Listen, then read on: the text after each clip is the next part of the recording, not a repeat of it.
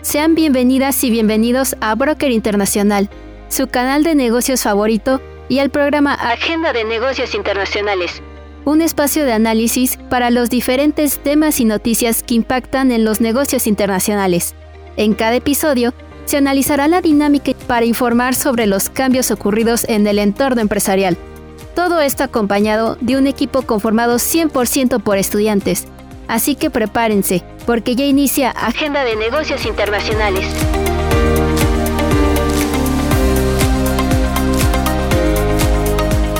Hola brokers, espero que estén teniendo una excelente semana. Mi nombre es Miguel García, colaborador del Observatorio de Negocios Internacionales. Les doy la bienvenida a este nuevo episodio de Agenda de Negocios Internacionales. Esta vez nos acompañan Ricardo Hernández Villeda, estudiante de contaduría en la Facultad de Contaduría y Administración, y Carla Jimena Rojas Camacho, estudiante de Relaciones Internacionales en la PES Aragón, ambos en la UNAM. Bienvenida y bienvenido Carla y Ricardo. ¿Cómo están? Hola chicos, muchas gracias por la invitación. Saludo con muchísimo entusiasmo a la comunidad que hoy nos escucha. Estoy segura que los temas que abordaremos hoy serán de gran interés para todas y todos. Hola Miguel. Y hola a todos y a todas escuchando. Me complace poder compartir este espacio con ustedes, expertos en temas que son sin duda de alto interés e importancia en la agenda actual. Me encuentro bien y feliz de contribuir en este espacio. Y claro, de escucharles. Gracias. Qué bueno que se encuentran bien. Me alegra saber que también se encuentran entusiasmada y entusiasmado de estar aquí. Para iniciar, me gustaría dar un breve contexto a nuestras y nuestros brokers del capítulo de hoy, en donde abordaremos temas de innovación y negocios. Durante este episodio discutiremos sobre las implicaciones de las redes sociales, iniciando por las recientes innovaciones que presentan las plataformas y sus efectos en los negocios y la geopolítica. Inicialmente plantearemos las implicaciones de las redes sociales en los negocios, ya que en la actualidad las redes sociales han impulsado los canales de venta en línea.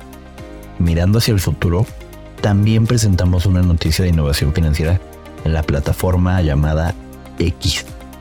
Posteriormente, estableceremos un diálogo respecto a las nuevas regulaciones que involucran a las redes sociales cuando se tratan temas políticos en las plataformas por lo que los invitamos a escuchar este episodio de Agenda de Negocios Internacionales para esclarecer algunas de estas. Carla, como bien menciona la noticia, se busca innovar en el mundo del marketing con nuevas herramientas tecnológicas. El alcance es gigantesco y puede llegar a todo el mundo de los negocios. ¿Cuáles crees que puedan ser las implicaciones para la sociedad a partir del consumo de anuncios políticos generados por la inteligencia artificial. Bueno, como lo hemos visto con la publicidad que consumimos todos los días, sabemos que mucha de esta tiende a ser desapegada de la realidad o inclusive exagerada. Si a ello le agregamos el factor del uso de una inteligencia artificial, puede poner en peligro a muchos consumidores de tal contenido, ya que lo que puede hacer esta inteligencia es hacer sugerencias para hacer más llamativos los anuncios, de manera que lleguen a más personas y cautiven por medio de los sentidos, adaptando los anuncios con animaciones en 3D en las imágenes que ya fueron agregadas, con una mejor musicalización, cambiando los textos del marketing, etc. Y obviamente esto termina engañando a los votantes. Oye, y específicamente en este caso vemos que se está buscando la regulación y prohibición en sectores sensitivos, como lo es la política, ¿Hay alguna medida adicional que buscarías agregar a estas prácticas de marketing generado de manera artificial? Principalmente yo pienso que son los gobiernos quienes deberían de generar regulaciones o bien prohibir este tipo de herramientas. Tal vez inclusive que así como hay censura en las redes sociales y no puedes decir cierto tipo de contenido, debería de detectarse este tipo de anuncios para ser bajados de la plataforma. Las redes sociales son una herramienta de comercio electrónico no solo para anunciarse, pero también para comprar directamente en ellas. En el año reciente, TikTok acaba de habilitar compras directas desde su plataforma. Ricardo, ¿podrías hablarnos del caso de Indonesia? Como mencionas, TikTok habilitó compras directas de su plataforma, en el caso de Indonesia desde el 2021. Esto resultó en efectos en los mercados locales de este país. Un ejemplo es el mercado de Yakarta, Tanah Bank, que ha disminuido sus ventas significativamente a pesar de su existencia de casi 300 años. Debido al anterior, el pasado 5 de octubre, el gobierno de Indonesia ha limitado y prohibido las ventas de esta plataforma. Al Jazeera comparte el testimonio de varios de los vendedores, demostrando su desesperación sobre la disminución de sus ventas de su negocio y sustento familiar. Claro, y cuando nos referimos a empresas familiares, la innovación es usualmente difícil de integrar. Sin embargo, este uso de tecnología es extensiva e intensiva provocando relaciones asimétricas entre el, mercado local y la competitividad de las transnacionales. La globalización ha permeado en la tecnología y la forma de consumo. Actualmente las mentes se mueven a los canales en línea. ¿Cuáles crees que son las implicaciones que tiene esto en las redes sociales y en las empresas que ofrecen sus productos? En este caso específico, la TikTok Shop desplazó a 6 millones de vendedores en Indonesia en tan solo un año desde su lanzamiento en 2021 y el año pasado capturó el 5% del e-commerce en Indonesia, un mercado valorado en 52 mil millones de dólares. Pero la situación no se detiene ahí. La plataforma se había propuesto en incrementar sus ventas en un 350% por este año, afectando así a 64 millones de microempresas indonesas que incluso vendían en plataformas en línea como Shopee. Con lo anterior, podemos concluir que la plataforma de TikTok ha incurrido en prácticas que recaen en el canibalismo empresarial, por no decir un casi monopolio. Si bien habrá casos de éxito con otras empresas que se han enriquecido con esta plataforma, hay otras como las pymes que se han visto afectadas fuertemente. La innovación en las plataformas de redes sociales toma una ruta económica y de negocio monetizando las plataformas y vendiendo los datos de los usuarios. Esto no es nada nuevo, ya que YouTube, una de las primeras redes sociales en monetizar, lo lleva haciendo desde hace más de una década. El objetivo inicial de las redes sociales, la democratización de la información y la comunicación entre las personas se ha dejado de lado, por lo que ahora más que nunca es importante hablar sobre ciberseguridad y mejores regulaciones que protejan a las economías nacionales y locales pero sobre todo a sus ciudadanos. Con todo el contexto ¿no? y incursionando en cuestiones éticas relacionadas a las redes sociales, Carla, ¿consideras que debe de haber regulaciones al acceso a datos financieros de los usuarios por parte de la plataforma X? Claro, y es un tema muy importante en cuestiones de ciberseguridad, como bien lo mencionas. Esto no es un tema nuevo, pero es necesario reconocer que los sistemas informáticos también tienen sus debilidades, lo cual puede repercutir en el robo de datos, y tomando este punto en cuenta es aún más urgente tener presentes dichas regulaciones. Ahora, hablando de regulaciones, contemplando el humor actual con el tema a nivel internacional, ¿tú visualizas la construcción de un posible monopolio en el mercado de las plataformas al mejorar la inmersión a través de la inclusión de diferentes servicios en una sola aplicación? Es muy probable, al menos que así sea por un momento, durante su origen, ya que en ese momento sería algo innovador, pero es probable que la competencia busque hacer mejoras, lo cual dejaría diversas opiniones para el consumidor. Y a su vez esto también generaría otras em, opciones. Tampoco debemos dejar de lado que sea posible la intervención de los gobiernos. Las redes sociales ahora no solo juegan una parte importante de nuestras vidas personales, pero también de la vida política.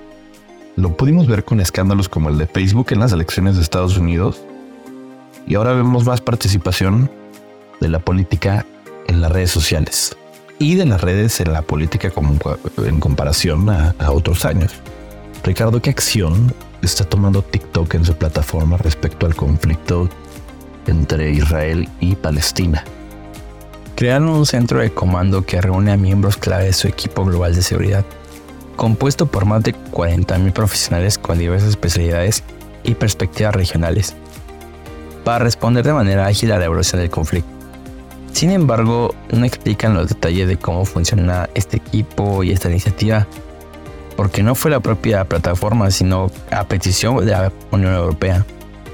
Agregaron pantallas de confirmación en contenido gráfico o impactante para prevenir que las personas lo vean de manera inesperada y también mencionaron la cooperación con agencias de aplicación de la ley a nivel global.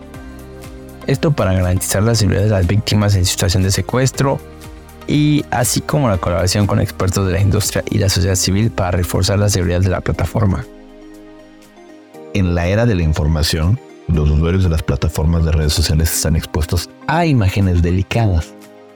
Sin duda es importante censurar el contenido violento en las plataformas de redes sociales, pero como empresa, ¿a dónde recae la ética en la censura de plataforma? Considero que a pesar de que las redes sociales son plataformas donde todos y todas pueden expresar sus opiniones y experiencias, al contrario de otros medios de comunicación masivos, no debería de ser tan difícil decidir qué censurar y qué no, sobre todo con el apoyo de la inteligencia artificial y la generación de nuevos trabajos que esto puede significar. La ética recae en que la censura en redes no se orienta hacia algunos intereses, es, o sea, intereses de algunos, es decir, que se comparta desde los ciudadanos, no desde las empresas o gobiernos. También queda claro que las imágenes de cine deben ser censuradas. A medida en la que avanza la inteligencia artificial, podemos ver otros tipos de dilemas éticos y a la vez una poca proactividad de las empresas de redes sociales en tomar decisiones claras y posturas sobre estos dilemas. Las redes sociales son herramientas que han permitido democratizar el acceso a la información crear nuevas formas de entretenimiento, nuevas formas de crear ingresos, entre otras. Estos espacios en línea están presentes en nuestros espacios en la vida real. Por esta materialización de las redes sociales en la vida real, es importante tener un buen uso, no solo del usuario, sino de parte de las empresas y de las empresas de redes sociales. Las diversas regulaciones, por ejemplo, del comercio ahora incluyen nuevas cláusulas que intentan regular las ventas en plataformas en línea y el uso de los datos de los usuarios para la generación de anuncios en estas mismas. Después de haber comentado estas noticias que tienen un peso importante en el mundo, me interesa mucho escuchar su opinión en cuanto a cómo se relacionan estos eventos en sus respectivas carreras principalmente en cuestiones tanto diplomáticas, políticas y económicas, ya que hablamos de que cada innovación tecnológica requiere de regulaciones para que no afecten a las personas, empresas e instituciones. Así es como el Estado debe intervenir necesariamente para evitar que existan situaciones como lo vimos con la noticia de TikTok. Sabemos que las redes sociales son medios donde se comparten también opiniones y ayudan en ocasiones a generar sobre ciertas situaciones. Sin embargo, es importante la protección del usuario. No podemos dejar de lado que hoy avanzamos a un futuro muy próximo donde haya una mayor interconexión. Habrán inclusive huecos legales que no se habrían pensado anteriormente, por lo que será importante estar pendientes de las formas en que podamos convivir con las tecnologías buscando sus mayores beneficios y evitando que nos perjudiquen más de lo que nos ayudan. Siendo estudiante de contaduría, considero que las redes sociales y sus regulaciones no son tema de estudio principal de la carrera, pero sí creo que como ciudadano y como universitario tenemos que desarrollar un espíritu crítico para conocer cómo están siendo usados nuestros datos y tener un consumo más consciente. Las empresas de redes sociales empujan cada vez más a un consumo inducido debido al bombardeo de información, ayudando a las grandes empresas a ser las ganadoras del sistema. Sin embargo, hay opiniones muy valiosas dentro de estas plataformas que nos permiten continuar desarrollando este espíritu crítico. Las redes sociales hoy son una extensión del sistema, de la economía, de la política e incluso de la vida real. No creo que se deba delimitar su consumo. Al contrario, los resultados de esto pueden ayudar a moldear positivamente las regulaciones y volver las plataformas espacios menos monetizados y abusivos con el usuario. Muchas gracias por estas reflexiones. Son de un valor muy alto para nuestros escuchas el poder entender estas relaciones entre las noticias con sus perspectivas globales. Como escucharon, pudimos abarcar temas muy interesantes dentro del mundo digital. La industria 4.0 ha sido impulsada por las redes sociales y por un reciente desarrollo de herramientas que usan de la inteligencia artificial. Esto es algo que está inmerso en nuestras vidas y no debe de dejar interesarnos les invitamos a toda la audiencia a profundizar más en estos temas ya que seguramente debatiremos de los mismos en este mismo espacio. Les agradecemos ampliamente.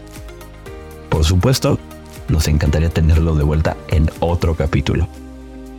Ahora bien, para finalizar este capítulo, ¿algo más que les gustaría comentar a la audiencia? Claro, agradecer que nuevamente me hayan invitado a participar en este interesante podcast y también agradecer su atención e invitarlos a seguir escuchando Broker Internacional.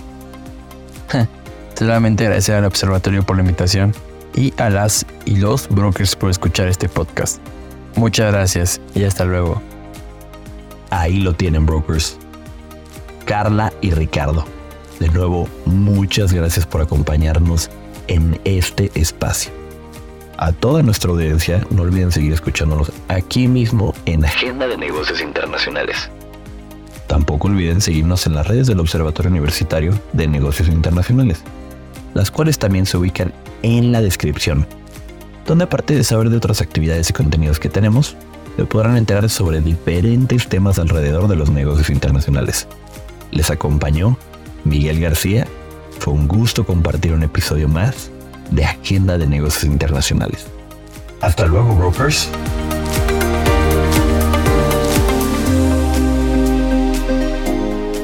Los comentarios emitidos en este programa son resultado de los análisis y opiniones de los invitados.